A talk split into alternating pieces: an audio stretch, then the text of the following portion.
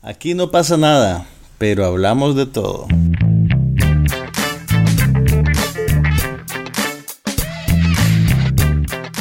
Un podcast sobre cine, TV, tecnología y todo lo demás.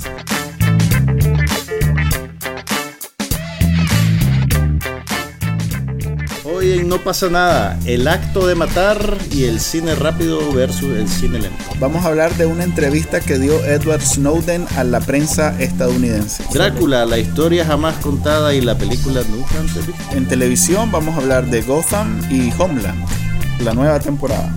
El cine clásico en calidad digital viene a los cines de Nicaragua con un ciclo para Cinemark.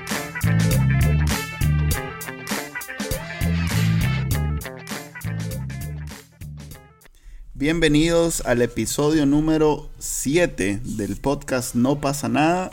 Hoy es 13 de octubre del 2014. Le habla Manuel Díaz Y Juan Carlos Ampie.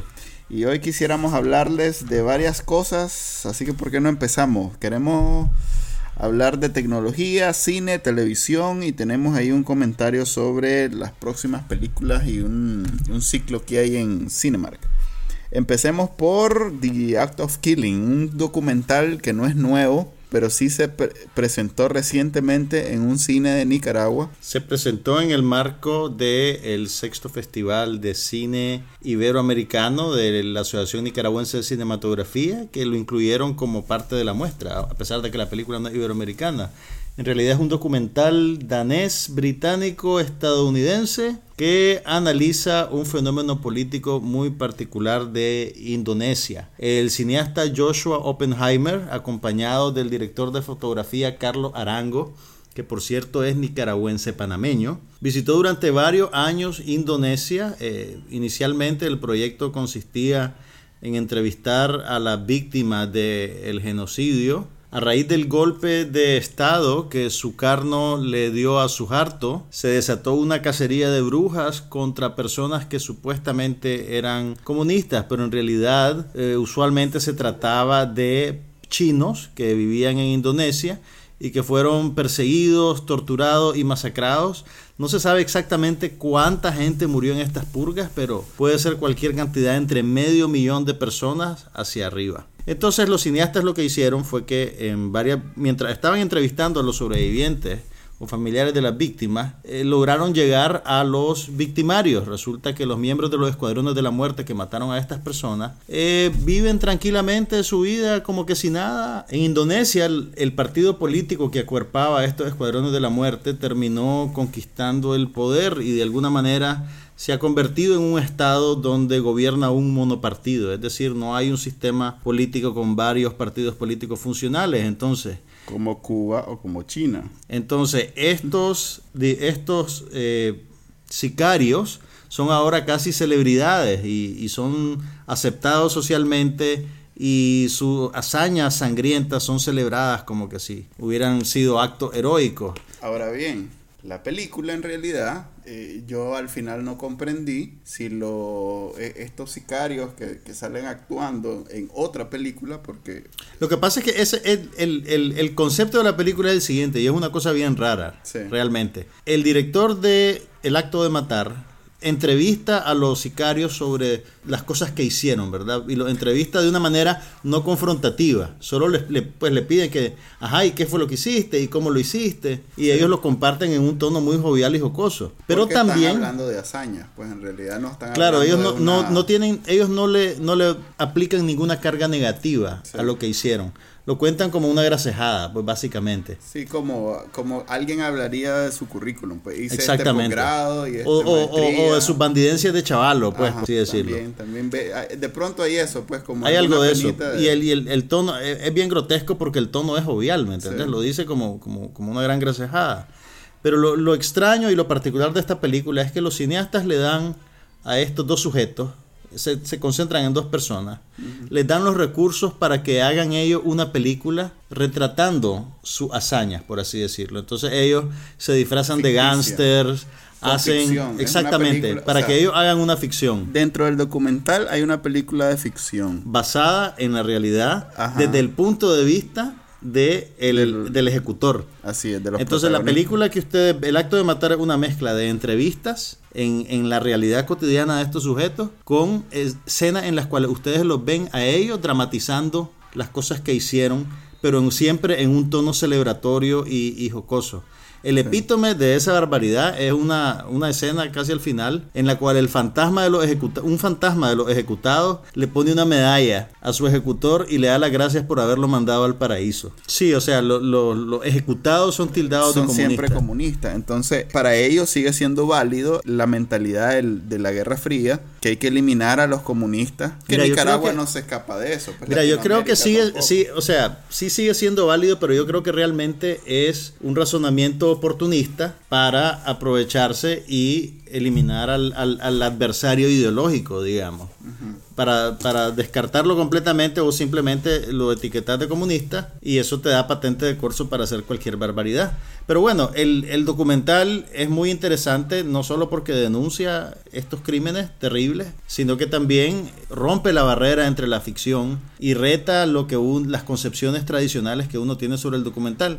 Por cierto, los cineastas fueron también criticados por muchos antropólogos que dicen pues que, que los métodos que ellos hicieron para hacer el documental realmente son, son éticamente cuestionables. Pero bueno, se abre a debate, digamos, los métodos de los cineastas y los resultados. Lo cual me lleva a la pregunta original, los entrevistados o, los objetos del, del, documental sabían que no estaban haciendo su película ficticia nada más, sino que también se estaba filmando un documental sobre ellos. Claro que sabían. Sabían porque el, cineasta los lo entrevistaba en sus casas. No, claro. hablando y conversando. Puedes confundirse con alguien que no produce películas para ganarse la vida. Sí. Puede confundirlo con una modalidad de. Mira, no sé. Yo, yo realmente no estoy muy seguro. No es esa la crítica que le hacen a los realizadores. La crítica que le hacen a los realizadores, pues por lo menos las que yo llegué a leer, decían pues que, que, los sicarios no estaban claros de cuál era la agenda del cineasta. Por eso digo. Pero también, si vos vas a extraer el testimonio de un criminal de guerra, de entrada tenés que decirle, mira, yo creo que vos sos un criminal de guerra que debería ser juzgado por la Haya. No. no. lo haces porque básicamente no, no, hablaría con vos de alguna manera. Ya estás estableciendo tu posición. Entonces, o sea, sí, o sea, el, el concepto y la ejecución de la película está abierto a un debate muy rico, pues, sobre la ética del documentalista y la ética del cineasta. Pero yo creo que no importa en qué lado de ese debate uno se ponga, vale la pena ver la película para poder formar una opinión y entender cómo funcionan esos procesos. La película, por cierto, fue nominada al Oscar de la Academia en la categoría de, de mejor documental, ganó hasta 40 premios internacionales y el cineasta Joshua Oppenheimer acaba de ganar una beca de la Fundación MacArthur que se la otorgan a genios en diferentes campos de la ciencia y las artes. Entonces le dan un montón de plata para que haga lo que quiere en cinco años. Entonces ese digamos otro espaldarazo para el trabajo que hizo. Pues. Y casualmente este año va a estrenar una secuela al acto de matar. Ahora va a presentar la versión de la historia del lado de las víctimas. que como hizo, porque en, ese país, Indonesia, todavía son perseguidos los comunistas. Pues. No como antes. No, pues no los matan en masa, pero... Pues no, no como antes y como te digo, eh, muchos de estos comunistas, entre comillas, que, que, mataron y que exterminaron, no eran realmente miembros del Partido Comunista con carnet, eran chinos, eran migrantes chinos que estaban ubicados en el país, que estaban pues como cualquier migrante que anda buscando como los que andan aquí. nuevos horizontes, no, los que andan aquí es otra cosa. O sea, es como nicas en Costa Rica, digamos. Los chinos en Indonesia eran comunicas en Costa Rica y ¿qué es lo que pasó? Los que tenían la sartén por el mango querían las tierras, querían los negocios o les caía mal el chino y entonces aprovechaban, lo acusaban de comunista y procedían a acabar con él. Pero bueno, tienen que ver el acto de matar. Lamentablemente solo había una función en el marco del Festival de Cine Iberoamericano. Eh, pero bueno, la película está disponible en sitios de descarga. La pueden ver en Netflix norteamericano si tienen acceso a él. O la pueden comprar o alquilar en la tienda de iTunes. Está disponible para Nicaragua en iTunes. Ok, pero a propósito de Act of Killing, queríamos hablar de eh, un comentario o una crítica que normalmente se hace en tono negativo que es cuando una producción, para ser más amplio, uno dice que es muy lenta y que por eso no, no aprovecha o no disfruta de, la historia. Esta es una historia de la vida real. correcto. Yo recomendé en mi Facebook que la gente fuera a ver El acto de matar porque era una película extraordinaria y realmente creo que lo es. Cuando yo la vi, te digo, honestamente, yo me quedé eh, hipnotizado por lo que estaba viendo. Era una cosa increíble. No solo por la calidad de la película, sino por lo insólito de lo que te estaba retratando. Y las dos horas y media de la película se me fueron volando. Por cierto, yo creo que es la película de horror más efectiva que he visto en mi vida y la meto en el mismo grupo que El Resplandor y El Exorcista. Solo que esto es peor porque es de verdad. Pero bueno, mi punto es que en, mientras yo veía la película nunca sentí que fuera una película lenta. Y una amiga mía que la fue a ver con mi recomendación me dijo que no había aguantado toda la película porque le había parecido muy lenta y muy aburrida y se había salido antes que la película terminara. Esto yo lo conecto un poquito con la conversación que tuvimos la semana pasada sobre Twin Peaks, que vos me decías que era muy lenta y que por eso no te había gustado mucho, pues, o, no habías seguido viendo la serie. A mí eso siempre me, es un tema que me, me, me, me llama mucho la atención siempre, la percepción de lentitud o de rapidez y cómo la gente lo asocia con calidad. O sea, si una película, si una película, yo no creo que todas las películas tengan que ser rápidas o que por ser rápidas son buenas. Yo creo que hay temas que requieren cierto ritmo o cierto nivel de ponderación que no te lo da una película más rápida, pues, ¿me entendés? O que esté editada a mayor velocidad o que los planos duren menos tiempo pero tal vez, y ahí sí te pongo este mismo ejemplo de The Act of Killing, porque yo en efecto recuerdo cuando la vi. ¿Vos la viste? Yo la vi. ¿Y te pareció? Y me pareció extremadamente lenta, pero fue porque yo la vi con el morbo de. de pues ya sabía de qué se trataba. quería ver las groserías que. Y quería ver la, la, barbaridades de la gente. Exactamente, quería ver cómo narraban ellos sus genocidios eh, desde el punto de vista del actor, ¿verdad? Que es poco común. Normalmente escuchamos cuando las víctimas hablan de cómo fueron pues obviamente víctimas este, pero en este caso era el actor y lo estaba contando sin ningún tapujo. Entonces, esas escenas, como no son el centro de la, de la película en el momento que se está haciendo, porque, de nuevo, los realizadores hicieron como un balance entre la película de ficción y, la, y, el documental. Entonces, en el, cuando la estás viendo no estás claro. Si no, si no supieras de lo que están hablando, no necesariamente tendrías claro que esas son las escenas centrales de la, del documental. Porque el, señor tal vez está hablando en la mecedora de su patio. Es horrible, está hablando, tiene a un nieto en, la, en, su, sus piernas y, está contándote de cuando le sacó el hígado a alguien o cuando degolló a una persona. Es una cosa tremenda. Si no, si, no, si no pones mucha atención, perdes de vista que, que, están que está hablando de cómo fue el genocidio tal y tal vez son, no sé, cinco escenas, seis escenas en toda la película que son específicamente de eso. Entonces, el resto de las escenas, el resto de, la, de la narración o de la historia, no son eso. Son la película ficticia. O sea, déjame, déjame entender lo que estás queriéndome decir. Estás queriendo decir que la película es lenta porque no todas sus escenas tienen que ver con la cuestión de la, de, la sangre y de la tortura y de la cosa bueno, en este caso, eh, como la película querías ver Hostal. no, como el tema era, yo quería escuchar las entrevistas de, los de los actores, pues de, de sí. Es como un cuando yo veo un documental en HBO que acabo de ver otra vez el de Dick Cheney, que es muy bueno. ¿Cuál es el de Dick Cheney? Acaban de hacer, bueno, no acaban de hacer, pero sí hay un documental sobre Dick Cheney, sobre toda la historia de Dick Cheney desde que empezó, que empezó en una universidad y lo corrieron o, fracasó pues académicamente. Ok, pero ese, ese documental, bueno, no he visto ese particular que vos decís. Ok, pero, mira, te, voy a, te, voy a, plantear como tres formatos de documentales. Ese, está documental eso es lo que te iba a decir, ese está más conectado con el reportaje periodístico de televisión. Ok, pero es un documental. Sí, es un documental. Pero es un formato bien compacto donde solo vas todas las escenas del documental son el tema del documental. Y te van dando información clara y precisa. Exactamente. y, todo tiene valor. Luego está el formato del Discovery y, esos canales que yo ya... Ya no los ves. Ya no los veo. Que es sensacionalismo. Mm, ojalá. Es adaptarlo a un formato televisivo eh, que no necesariamente encaja. ¿Qué quiero decir?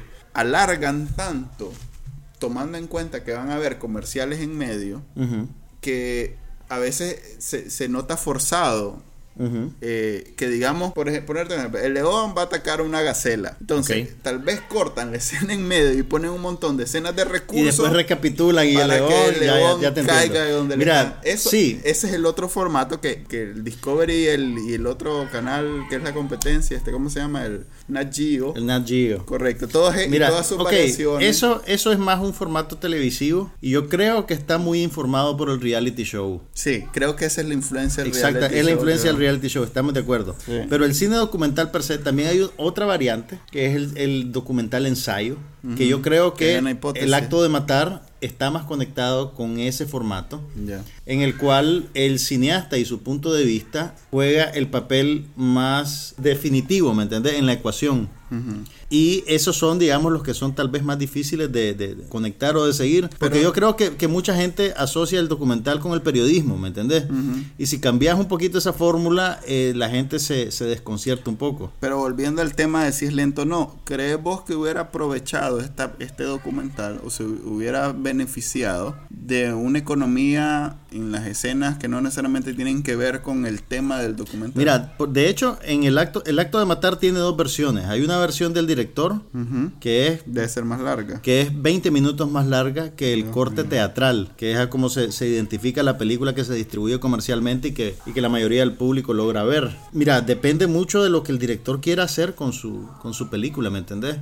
Y usualmente las consideraciones creativas chocan con las consideraciones comerciales, que tienen incluso que tomar en cuenta cuánto dura la película para saber cuántas tandas vas a tener al día y cuántos boletos vas a poder vender. Imagínate. Eso es usualmente más eh, importante cuando son películas de ficción abiertamente comerciales, financiadas por grandes estudios, donde sí tienen que ver la duración de la película y, pues necesitan recuperar toda su inversión y es una inversión millonaria. Usualmente los documentales, como tienen un mercado mucho más pequeño y un público, digamos, menos, más tolerante hacia, hacia esos, digámosle, arranques creativos, usualmente no es un, problema, pues, pero mira, yo no creo, yo, no creo que todas las películas tengan que ser rápidas, ¿me entendés? No, pero no pensás que ni la serie de televisión, no pensás que este documental se hubiera beneficiado con un poquito más de economía. Mira, yo creo que, mira, yo creo que se hubiera beneficiado más encontrando la manera de darle al, al espectador un poquito más de contexto histórico, porque la película no tiene los recursos tradicionales de, de, de un narrador o imágenes de archivo. De hecho, nunca ves imágenes de archivo de las matanzas y de la época en que se realizaron. Sí, son las fotos que enseñan ellos mismos. Tal vez ellos enseñan una que otra foto, pero usualmente pues como son fotos de ellos, son fotos... Lo único que logras ver de las matanzas es lo que ellos recrean en su, en su propia película personal. Eh, yo creo que un poquito de información de contexto hubiera ayudado, porque uno va sobre la marcha. Yo no, no conocía mucho de esta historia, pues más allá de, de que Suharto fue el primer presidente y que después su carno lo derrotó y que los dos eran una ficha. Pero entonces vos vas. Uy, no sabía. No fregué. en cambio, vos que tenés tu PhD en antropología de sí, Indonesia. Una de, mis PhD sobre eso. Pero bueno, eso a mí me hizo falta, pero me hizo falta por mis propias deficiencias de, de, conocer la historia realmente. Y, y, si la película hubiera presentado contexto de esa naturaleza, realmente la experiencia del espectador sería muy diferente y tal vez no sería lo que el director quería que, que uno pasara. Esta película es del 2012 y la estamos viendo en el 2014. Sí. Y por una ocasión especial, no es como que vino a cartelera realmente. Yo estoy esperando la película que, el documental que hizo Katie Couric que se llama Fed Up, que es precisamente sobre el azúcar. Así que pierdo las esperanzas. Pues, porque... Mira, no, pues los documentales no logran entrar en el circuito comercial de Nicaragua y yo creo que eso no va a cambiar, ni a mediano ni a largo plazo, pero los puedes ver en línea. Ok. Pues esa, si quieren ver documentales, esa es la, la, manera de verlos, verlos en línea o verlos por streaming. Tengan cuidado, yo tratando de ver este documental que es reciente, que es de este año. ¿Cuál? Fed Up. Fed Up. ¿Qué te pasó? ¿Te salió el FBI? No, no, queriendo ver esta, que es de este año, me lancé una de hace como 10 años. Que, se llama igual, que se llama igual. Oh, ese es el problema de la piratería. Que no sabes realmente qué es lo que estás viendo. No son piratas eficientes a la hora de clasificar el, el, Vos decías, ¿y a qué hora sale la Katie Couric? Sí, no, y no hablaron nunca de azúcar y de lo que... Pero bueno, en, conste, conste, yo, soy pro azúcar. Todo con moderación, señores. En Nicaragua, en este mes que viene, en noviembre, viene una un ciclo de películas clásicas en un cine nada más. El Cinemark. En el Cinemark. Eh, seis películas clásicas que vale la pena ya que terminó los blockbusters de verano de los gringos. Creo que, que son las películas favoritas de Manuel. Ah, sí, todo lo que es sin Marvel Sin verla, él ya le dio cinco estrellas. Entonces, eh, en, en, lo que queda del año, creo que lo mejor que va a venir a los cines son estas seis películas que se van a presentar exclusivamente en Cinemark a partir del primero de noviembre. Las van a poner los sábados, los domingos y el miércoles de cada semana. Una película cada semana, digamos, cada trío de días. Y las seis películas son Taxi Driver, Pulp Fiction, Grease, Back to the Future, Clockwork Orange y Breakfast at Tiffany's. La novedad es que estas son películas restauradas que se filmaron originalmente en 35 milímetros, pero que ya fueron transferidas al formato digital en DCP. DCP quiere decir Digital Cinema Package, que es ahora el, estándar de proyección en todos los cines de Estados Unidos y ahora pues de Nicaragua. Que es el equivalente a 35 milímetros. Es el equivalente a 35 milímetros, pero no tenés el, papaloteo ese del proyector ah, y, el ruidito. No, salen las marcas. Que conste, hay, hay, hay, hay estudiosos del cine que consideran que ese papaloteo y ese ruidito casi imperceptible contribuye a un estado similar al hipnotismo. Y que en realidad es una pérdida para la experiencia de ver una película. Es una teoría, pues yo no, no, sabría soportártela mucho, pues, pero, pero bueno, yo creo que es una gran cosa que un cine comercial en Nicaragua se anime a presentar este tipo de películas, porque ciertamente a pesar de que la puedes ver en tu casa, o que tal vez está en Netflix, o que el, tu pirata favorito te la bajó y te quemó un DVD, realmente es, es, una experiencia particular verla en la pantalla grande, especialmente películas clásicas como La Naranja Mecánica, Breakfast at Tiffany, Desayuno con Diamantes, le pusieron en español creo, Taxi Driver, ya no digamos Pulp Fiction. Pulp Fiction es el tipo de película que si la ves en un cine lleno, con la gente conectada con la película y no viendo el teléfono, Pulp Fiction, es, una experiencia muy, muy bonita. Pulp Fiction y Grease quizás son las dos más populares en televisión actualmente. Pues que las puedes ver en, cualquier mes. Y probablemente fueron, fueron las más taquilleras de ese grupito de películas. Aunque bueno, tenemos ahí Volver al Futuro, que es una película muy popular, muy taquillera. Que, casualmente este año cumplió... ¿Cuántos años? No, este año fue eh, una de las fechas donde ellos viajan al futuro que creo que es en la segunda que viajan al futuro. Es cierto, cayó, cayó en el 2014. Este, sí, cayó este año. Y otra cosa interesante, bueno, no sé si es interesante, pero a mí me llama la atención. Esta película nunca se ha proyectado en un cine en Nicaragua. Bueno, ninguna de ellas. No, ¿cómo no? Pulp, Fiction, sí. Taxi Driver también. Ajá. Sí. ¿Te acordás? Me acuerdo, la dieron en el Cabrera y yo no la pude ver porque era para mayores de 12 años. Ni quiere. Pero mira, Pulp Fiction la estrenaron aquí en los cinemas cuando los cinemas estaban todavía en Camino de Oriente. Ah. Eh, Taxi Driver la presentaron en el Cabrera.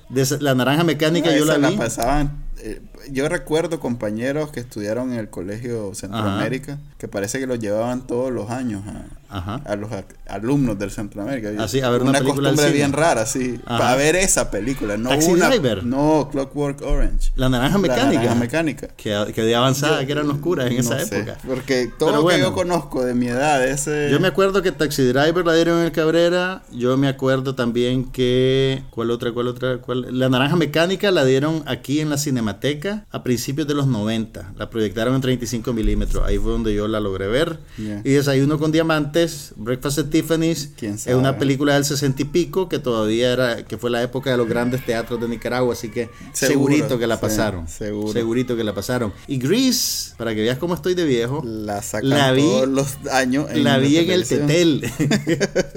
en el 78. Ya.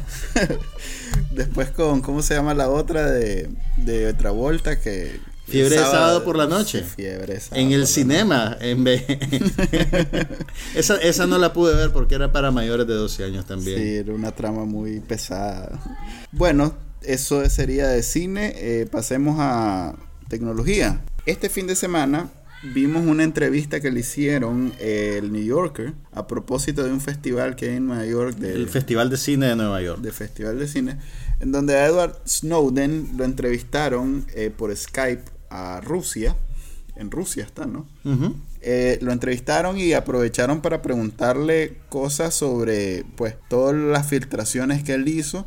Ahora, espérate, un, un, un detallito. La entrevista con Snowden es casi un evento promocional para el estreno del documental Citizen 4, Ciudadano 4, que es una película producida por Steven Soderbergh y dirigida por Laura Poitras. Ella es una cineasta que a raíz de la denuncia de Snowden, pues ella empezó a retratar su historia y tuvo que irse a vivir a Alemania, porque ella, así como el periodista Glenn Greenwald, perdón, Glenn Greenwald empezaron a ser, digamos, asediados por los servicios secretos y básicamente prefirieron abandonar Estados Unidos ante el peligro de verse eh, indiciados criminalmente por las autoridades. Que todavía está por verse que no lo echen preso, ¿verdad? Sí, pero bueno, ellos no están físicamente en Estados Unidos, pues y la verdad no, este no, no, sé ahorita cuál es el estatus legal de ellos, pues, pero ya la película se estrenó en Estados Unidos, en el Festival de Cine de Nueva York, y se permitió o, por lo menos nadie prohibió que se hiciera una entrevista vía Skype con Snowden, quien habló durante más de una hora y además recibió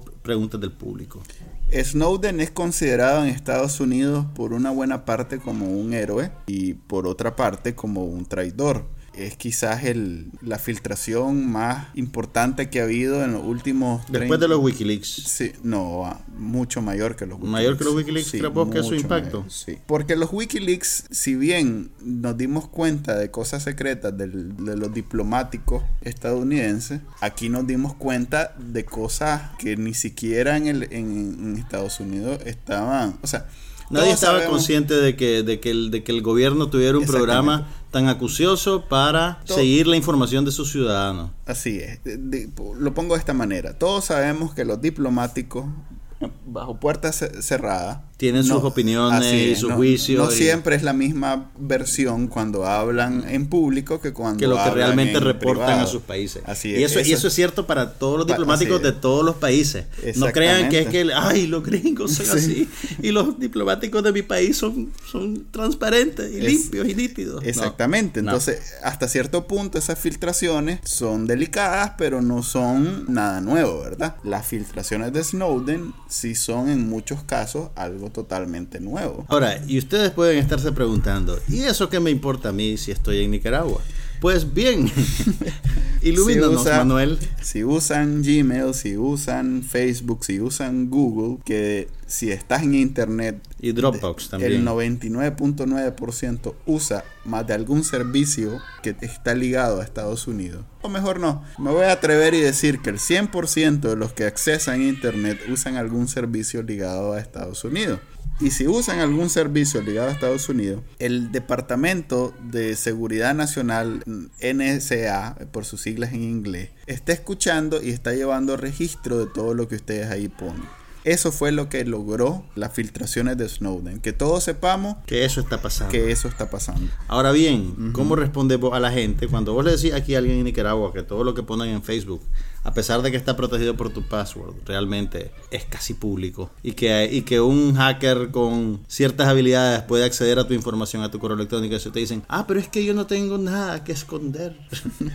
Todos tenemos algo que esconder, eso, eso es mentira. Pero igualmente... ¿Por qué es importante el concepto de privacidad en Internet? ¿Por qué crees vos que el hecho que un gobierno haga esto sea algo malo o algo condenable? Eh, no, sé, no te sabría decir si es algo malo o algo condenable. Fíjate, yo creo que es un mal necesario. Eh, en el caso de Estados Unidos está más claro porque los ciudadanos dicen eh, y, les hacen ese planteamiento a su gobierno. ¿Qué, qué preferís? ¿Privacidad o seguridad? Ese es siempre el mismo, el mismo dilema, ¿verdad? Para ellos eh, es un poco más sencillo, pues, porque si tuvieron el problema del, ataque de, los atentados terroristas. Y si están en guerra con grupos terroristas, entonces sí está como más claro unir dos puntos, pues. Ellos están escuchando porque entonces así ubican a los terroristas y así nos mantienen protegidos y bueno. En el caso del resto del mundo... Donde no hay esa conexión tan clara entre causa y efecto. Sí, pero igual por accesoría, no sé si es una palabra, ¡Ey! Otra, nueva palabra, cortesía de Manuel Díaz. Por este. ¿Cuál es la palabra? Accesoría. No. Por adhesión. Ah. Sinónimo de accesoría. no. Por adhesión, entonces estamos en el mismo paquete. Claro, a, ningún servicio en Internet, a ninguna tecnología o a ningún proveedor de tecnología le interesa realmente Nicaragua para público o para clientela. Entonces. O sea, si pusiste la estampita de la Virgen, realmente la CIA no, no quiere nada con vos.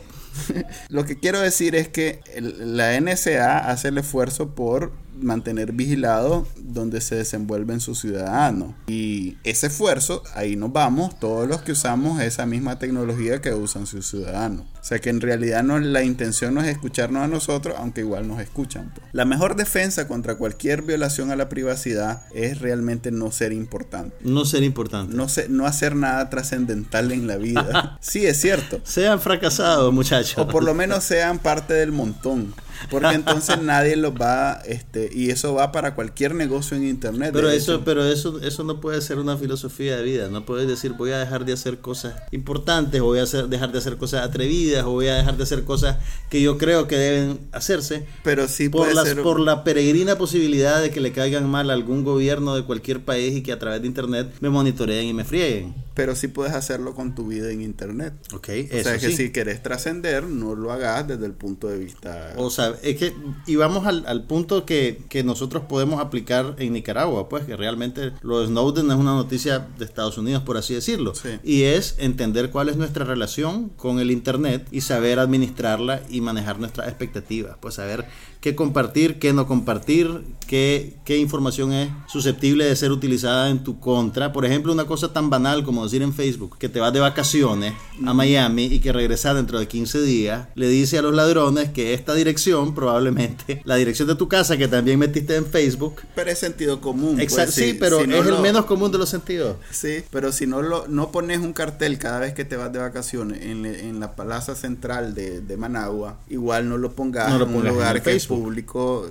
como Facebook. Ahora, recapitulando, ¿qué fue entonces lo que recomendó Snowden en cuanto al uso de redes sociales y herramientas de Internet? Él se centró en, en, la, en los tres servicios más populares para el consumidor común y corriente, que son Google, Facebook y, y Dropbox. Pues porque Dropbox se ha convertido como en el equivalente a, a, a un disco duro virtual para la gente. ¿Qué es la nube? Pues uh -huh. Dropbox es un proveedor de nube y es como el más popular porque es multiplataforma y, y, y es indi indiferente si uno está en Android o es en Windows o esto y lo otro. Entonces se ha logrado colar muy bien en, en, el, en, el, el, mercado. en el mercado y entonces... ¿Y qué dice Snowden sobre estos tres servicios? Que los tres servicios son monitoreados por el servicio de la NSA, de la NSA en Estados Unidos y que entonces son monitoreados ya sea estés en Estados Unidos o estés en donde estés y siendo que son servicios globales no son solo en Estados Unidos quiere decir que los gringos te tienen un expediente aunque estés en Nicaragua o estés en donde estés. Pues. Entonces, él da alternativas que menciona en el momento que no necesariamente son las mejores o son las únicas, pero él sí menciona tres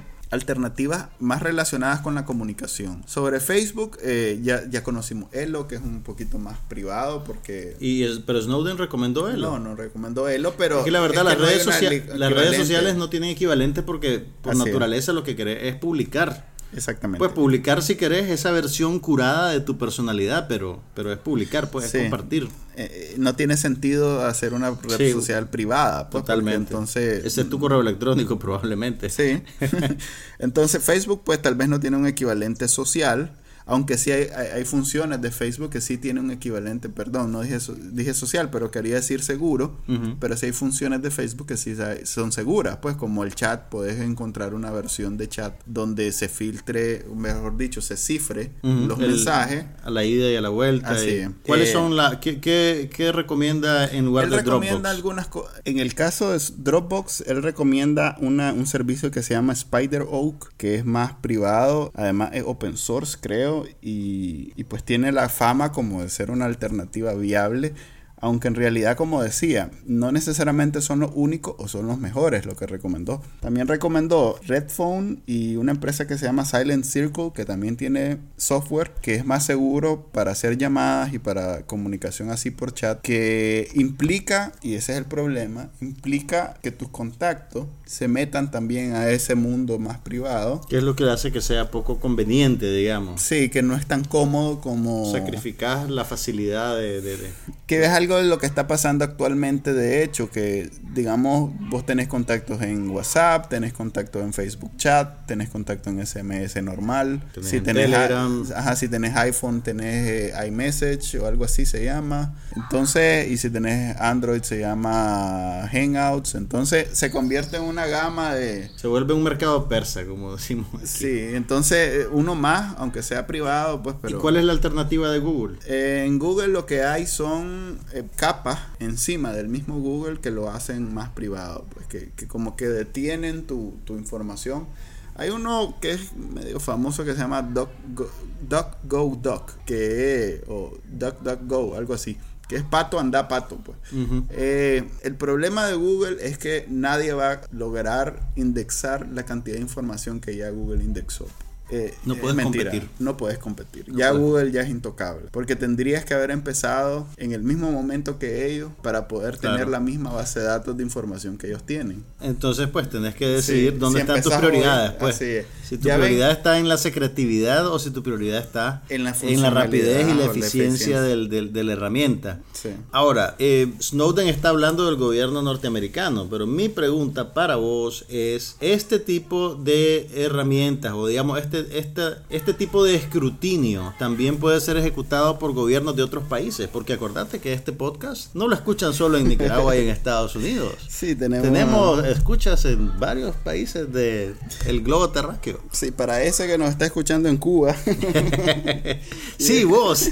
vos Te estamos hablando a vos. Pues sí, es un problema eh, real. Lo que pasa es que esta es como una, una discusión en la mesa de los mayores. Pues nosotros, incluso muchos países desarrollados no, no, no tienen nada que hablar porque sus usuarios, sus ciudadanos ocupan estos servicios gringos, pues no, aunque ellos protejan de alguna manera sus empresas o, o, cómo funcionan los negocios en sus países, al final de cuentas si te vas a meter a Facebook vas a terminar en el mismo data center que está allá en no sé dónde, en Texas, y ahí tiene entrada la NSA y haga lo que haga. Con, con, con estas revelaciones de Snowden, una de las, de las de las cosas que causaron más escándalo a nivel internacional fue que aparentemente había un programa para intervenir celulares. El teléfono de Angela Merkel, la canciller de Alemania, estaba siendo intervenido por la NSA y eso resultó en un, en un incidente diplomático y también la presidente de Brasil. O sea, las dos mujeres, la Angela Merkel y la Dilma, Rousseff, y Dilma Rousseff, fueron las dos más ofendidas con el tema de, la, de, las grabaciones telefónicas. Lo cual, pues. Así que ya saben, si Angela Merkel,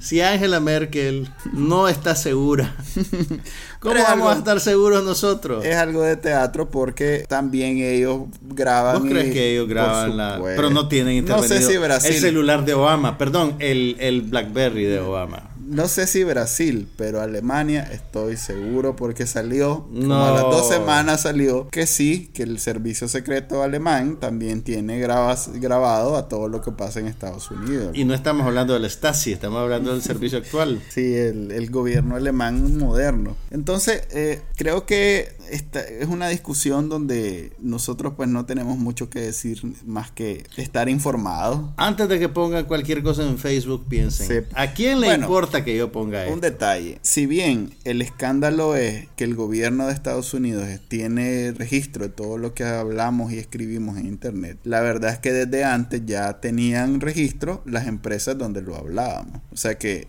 si lo pusieron en Facebook, Facebook sabe. Facebook sabe. Y ese conocimiento es, un es capital para Facebook. Así es, y lo ocupa. No es como que, bueno, no, hay, problema. no, hay nada gratis. No hay nada gratis en este mundo. Exactamente. Entonces, Ustedes pueden hacer su perfil en Facebook sin pagar, pero pagan de otra manera, pagan con su información. Que bueno, volvemos al como un ciclo, volvemos a la razón de ser de Elu. Pero ya cortemos tecnología porque queremos hablar de televisión, queremos hablar de ¿Viste Gotham?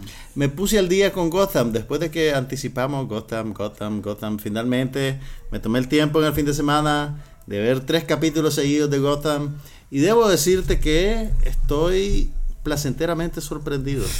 Me gustó más de lo que yo creía. Honestamente te digo, yo tengo un poquito de saturación con los superhéroes. Marvel ya me tiene un poquito cansado. Sin embargo, el tono de esta serie de televisión me gustó bastante y me gustó porque lo conecto con las películas de Batman que desarrolló Tim Burton en los 80 y a principios de los 90. Es un tono menos oscuro que el de que el de las películas de Christopher Nolan. Ajá, las tres, la trilogía que acaba de pasar. Que de la trilogía que acaba de cerrarse y que para una generación es, digamos, el Batman definitivo. Sí. En cambio, el tono de Gotham es un poquito más es un poco estilo- menos siniestro, digamos. Sí hay violencia, sí hay villanos, sí hay crímenes en Ciudad Gótica. Sin embargo, hay, hay algo un poco más ligero. Digamos que son, es, una, es una serie más ligera que los Batmans de Nolan. No se toma muy en serio, No por así mismo. Así mismo. Sí. Sin llegar a ser tan, digamos, tan chocarrona como el Batman de Adam West de los años 60 y 70 que nosotros lo vimos Con su pancita. a finales de los 70, que tenía y además que bailaba el Batusi y, y que salían los golpes así como, como gráficos en la pantalla. ¡Pau! Adam West sigue siendo personaje de la televisión. Está Exactamente. En padre, ¿Cómo es? En Family Guy, en Hombre de Familia. Pero bueno, me gustó la serie y me puse a ver en internet qué opinaba la gente, pues en los sitios web donde recapitulan series y eso. Y la gente la odia, pero la odia con un odio visceral. Dicen que el, el tercer capítulo, el del, Del- el del villano que mataba con globos aerostáticos, que eso eh, fue la gota que derramó el vaso y que no van a volver a ver la serie y que la serie es una basura. Y yo, digamos que no estoy de acuerdo con ello. No creo que, o sea, sí tiene tal vez sus problemas de desarrollo, como lo tienen todas las series nacientes. Sin embargo, yo creo que estamos en un problema de, de disonancia cultural. La mayor parte de la gente que quiere ver esa serie ahorita es gente que creció viendo la- la- las películas de Christopher Nolan y está matriculado en ese Batman sobrio y serio y siniestro y un Fíjate poquito que- psicópata. Fíjate que yo creería, como es televisión, no es cine, como es televisión y es network, porque creo que Sí, es ABC. sí, es Fox. Ah, Fox, Fox abierto, ni siquiera Fox Sí. FX. Como es televisión y es abierto, yo pensaría más bien que la, la, la audiencia es todo público, pues que hay más allá de simplemente los jóvenes que están matriculados Sí. con el, el- el- el nuevo Batman. Sí. Donde creo que pierden la magia y donde creo que donde la critican es en la ausencia de un protagonista específico, porque en realidad está Pues, muy Gordon- balanceado. Pero, pero Gordon es el protagonista. Todo lo ves a través de Gordon. Mm, será. Sí, él, él es el protagonista. Bueno, pero, pero es la el, serie el de actor Batman. Benjamin Mackenzie. Sí, que, que sí, a Southland. Y The No, OC. Southland y nada más. The OC. Bueno, ese creo yo que es el problema. Y eso es una La gente esperaba un superhéroe, crees vos. Yo creo que esperaban una serie de Batman como en algún momento fue Smallville de Sobre Superman, Superman, que era ya. sobre el crecimiento de Puede de ser, Superman. fíjate que puede ser. Y esta serie, y, y ahí no, no estoy de acuerdo con que sea Gordon el, el protagonista. Creo que el protagonista es la ciudad, es Gotham. Y es, y es, espérame, y, y esta es una hipótesis. A ver, a ver, deja, de- soltala, soltala. Es tan evidente o, o tan presente la cantidad de corrupción que hay en la, en, en la serie. Y ese creo que es realmente el protagonista. Es el Gotham corrupto que produce los héroes y los villanos que vemos después en las películas. En las películas de Batman. Creo Ese que, ten- creo que tenés un buen punto. Sin embargo, yo creo que si agarramos un cronómetro y medimos el tiempo que Benjamin Mackenzie está en pantalla, vas a descubrir que técnicamente él es el protagonista. Ahora bien, me gusta lo que decís de que la ciudad es la verdadera protagonista, porque eso conecta con los valores de producción de la serie. Los sets son increíbles. O sea, Sí. esta, para Sí. hacer una serie, o sea, esta debe ser una serie bien cara, Sí. pero cada dólar que gastaron lo ves en pantalla. Sí. Los sets son monumentales, la iluminación es muy linda. Bueno, es Nueva York. El En diseño realidad, de Gotham producción. es Nueva York y entonces es más fácil aprovechar Nueva el, York el para genuino. Nueva York. Sí, pero aún así, pues tenés que invertir en vestir el set, por así Sí. decirlo, y en la iluminación, y en los efectos especiales, y en... eh, yo creo que la serie está muy bien producida. Sí, por lo eso menos es diferente a- visualmente es una serie muy, muy bien desarrollada. Y eso es diferente a Arrow, que es la otra de DC Comics, que, que es como la, eh, la, la probadita que hicieron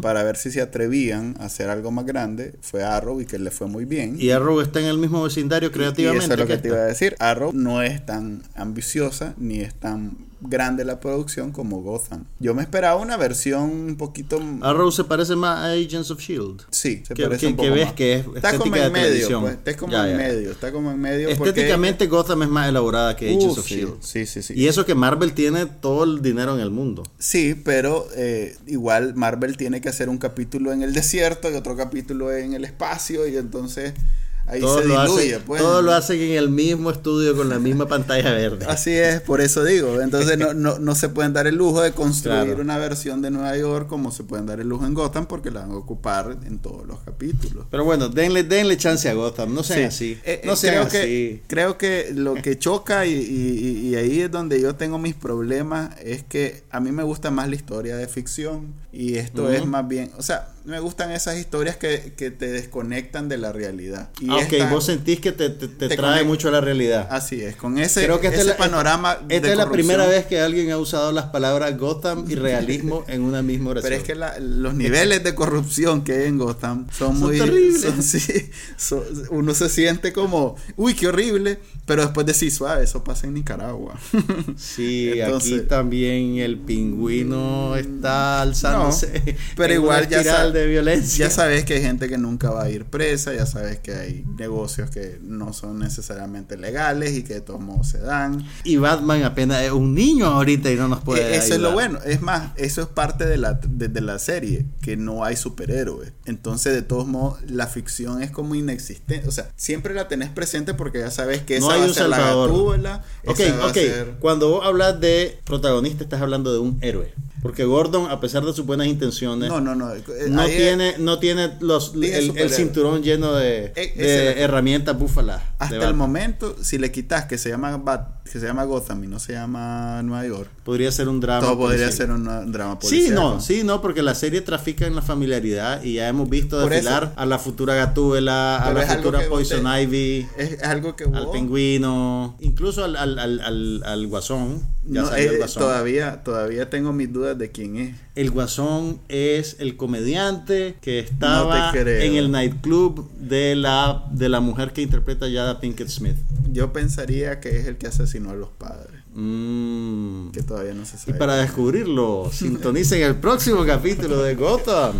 Tan, tan. Ok, eh, este, este fin de semana también aproveché para ver dos capítulos seguidos de Homeland. No he visto ni la primera temporada, así que trata de, Ah, trata de no, no arruinarme la sorpresa. Lo bueno fue, o lo malo, mejor dicho, fue que lo vi, vi los dos primeros capítulos de la tercera temporada junto, veía los Espérate, que últimos. esto, esto lo tengo que apuntar. Los primeros dos capítulos de la tercera temporada mientras veías, Los últimos capítulos de Honorable Woman, ok, que temáticamente se cruzan. que sí, que son muy parecidos, Ok. solo que Y lo estabas viendo en pantallas contiguas. no, pero veía, ve- sí, se Los veía uno y uno. Sí, me quedé Ok. como dos capítulos, me, me- no pude ver los dos capítulos finales de Honorable Woman y Ok. vi los dos capítulos de, de Ah, Homeland. ok, ok. Y después, regresaste al otro. así. Y ahora se te están mezclando las dos series en la No, cabeza. Fíjate que al- algo interesante, no, Claire Danes se parece a Maggie Gyllenhaal. Si, si, si cerraba un poquito los ojos sí, sí,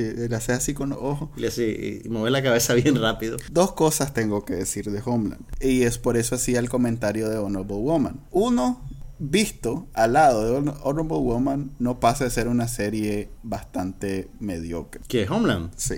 Wow. Así de buena Honorable Woman. Es excelente. Estás matriculado. Sí, es... ¿Ya se sabe si va a haber segunda temporada? No se sabe, es miniserie, no debería de haber Mm. segunda temporada, pero yo creo que Claro. después que se ganen el, el por lo menos Gol- Golden Globe de- del próximo año, creo que la van a pensar dos veces. Excelente, el final no decepcionó, es muy bueno y tengo que decir eso exactamente, que después de ver Honorable Woman, Homeland no pasa de ser una serie mediocre de, de, fin, de, de día de semana, ni siquiera de fin de semana. Mm.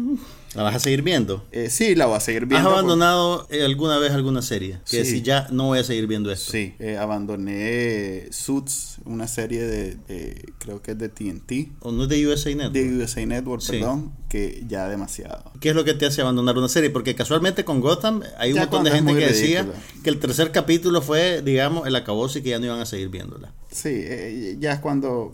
De hecho, Homeland está en peligro en ese sentido, porque como que cerraron el ciclo en la segunda temporada. Y están este es un reboot, reinventándose sí, ahorita. porque ya murió el, el otro protagonista. Y ya me contaste lo que pasa. Ok.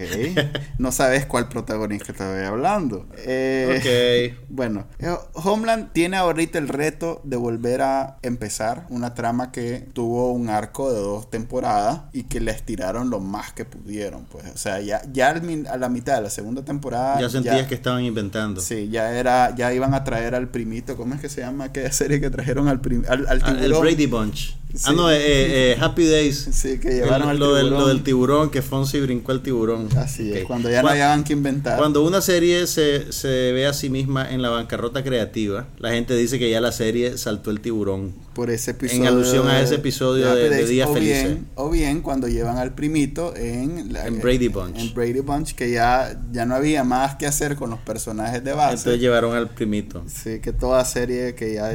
ya Pero per- mira, hablando, hablando de ese tipo de cosas, eso es algo parecido a lo que le sucedió y voy de vuelta a Twin Peaks. Cuando la televisora presionó para que revelaran quién había matado a Laura Palmer, Ajá. revelaron quién había matado a Laura Palmer y les quedaban todavía 10 capítulos para terminar la temporada. Y los creadores de la serie no tenían una idea clara de qué iban a hacer. Y entonces empezaron a dar bastonazos de ciego, por así decirlo. Y entonces, bueno, ya el tiempo habló y la serie, a pesar de que pierde, digamos, su camino en la segunda mitad de la segunda temporada, es considerada un clásico de la televisión y es una serie muy influyente. ¿Vos crees que Homeland va a tener algún valor independientemente de cómo resuelva esta crisis creativa?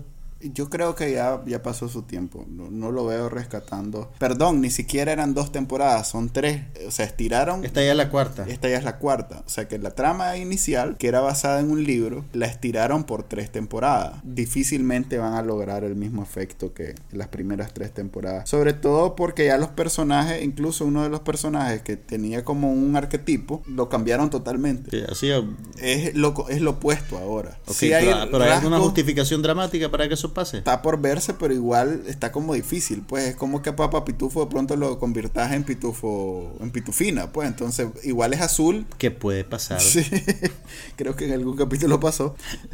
Pero sí, no, no, no lo veo, no veo cómo van a hacer. Eh, creo que este va a ser el año donde no gane nada. Y bueno, creo que será su última temporada, a menos que sorprendan. Pues tiene, mm, tuve la, la agradable sorpresa de encontrarme que el ahora protagonista del otro lado del, de- de- porque siempre tienen a un protagonista del lado de los gringos y a un protagonista del lado de en este caso los pakistaníes. Eh, el protagonista es el Nika. mismo no No es ni ca- el mismo actor indio que hizo Life of Pi y que recientemente hizo también aquella de, de béisbol Million Dollar Arm que vimos el sería en muchacho Life of Pi. que se llama Suraj Sharma Vaya. Sí, él, él es el protagonista de la, de la cuarta temporada Y ya consiguió pues su chambita en, Sí, ya, en ya, Homeland. ya es alguien establecido, pues, porque ya, Ya tiene tiempo- carnet del sindicato de actores. Sí. Contame, ¿cómo estuvo la de Drácula y, y la historia jamás Ay, contada? la película de Drácula y la historia jamás contada. Bueno, ¿qué puedo decirles? Hay, hay un hay una iniciativa aparentemente en los estudios Universal por relanzar su universo de monstruos. Ahora que Marvel tuvo tanto éxito con sus superhéroes y con varias franquicias paralelas que se cruzan y de remate con la serie de televisión y los Vengadores que juntan a todo el mundo, todos los estudios se quieren montar en el concepto creativo de armar un universo con sus personajes reconocibles. Tenemos a DC Comics que tiene series y está desarrollando la película de Batman versus Batman, no, Batman, perdón, Superman Batman versus Superman. Pues bien, este año ya vimos una película que se llama Joe Frankenstein. y Muy buena. Era terrible. Muy bueno. Terrible. Ahora está esta nueva versión de Drácula protagonizada por Luke Evans.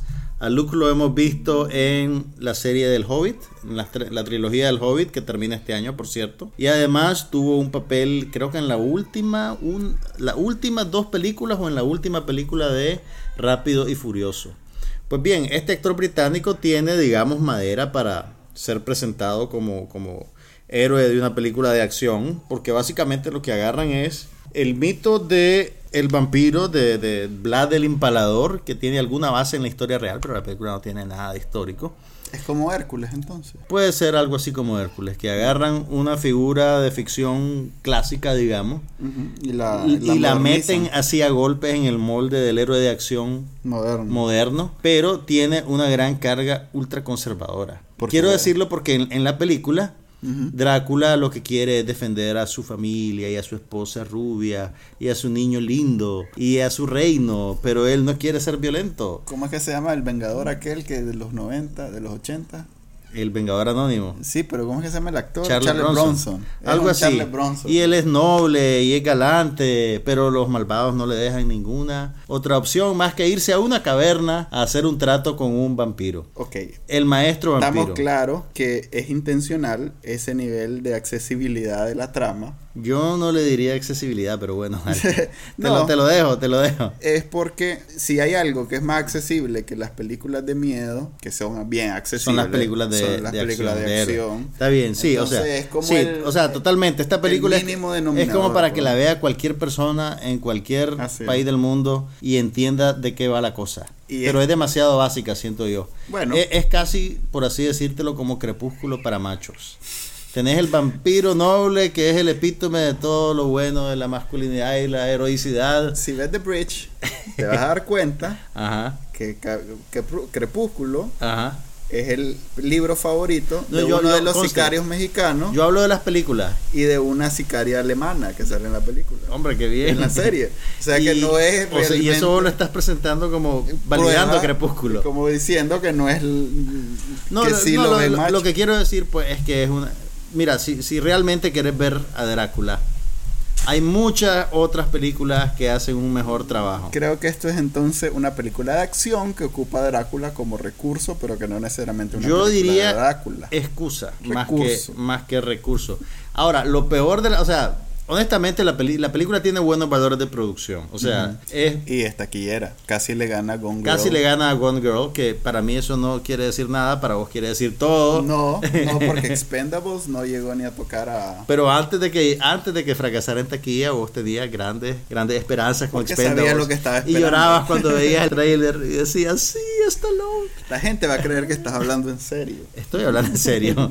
Pero bueno, mi punto es, ok, la película digamos que se deja ver, es dominguera, Ya. por así decirlo. Para el calorcito del fin de semana. Pero lo que sí es, lo que sí te digo que es una cosa ya ridícula, es la manera en que cierran la película pretendiendo crear las condiciones para una secuela, que probablemente la van a hacer. Ah, por supuesto. Pero es, una, es, es completa, no ya, sé pues. ya garantizado con la taquilla que tuvo el fin de semana. Pero mire, háganme caso, si quieren ver a Drácula pueden ver no, Nosferatu, la original, o pueden ver la de Drácula, Nielsen. La de Leslie Nielsen. la de Leslie Es Nielsen. muy buena. Pueden ver a Drácula con Bela Lugosi, ¿Cómo es o pueden ver el Nosferatu de Werner Herzog, o pueden ver el Drácula de Francis Ford Coppola, o pueden ver, incluso, ¿sabes qué? Pueden ver Blácula. No fregué. Mira, esto, esto, esto, esto que les voy a decir es cierto. Cuando estaba de moda el Black Exploitation, que es ese género de películas independientes que tenían protagonistas negros, que se, que floreció en los 60 y los 70, hubo un cineasta que produjo dos películas imaginando que Drácula era negro y que llegaba Ah, a Estados Unidos en esa época. No, no, no. Hay una película que se llama Blácula y una que se llama Die Blácula Die.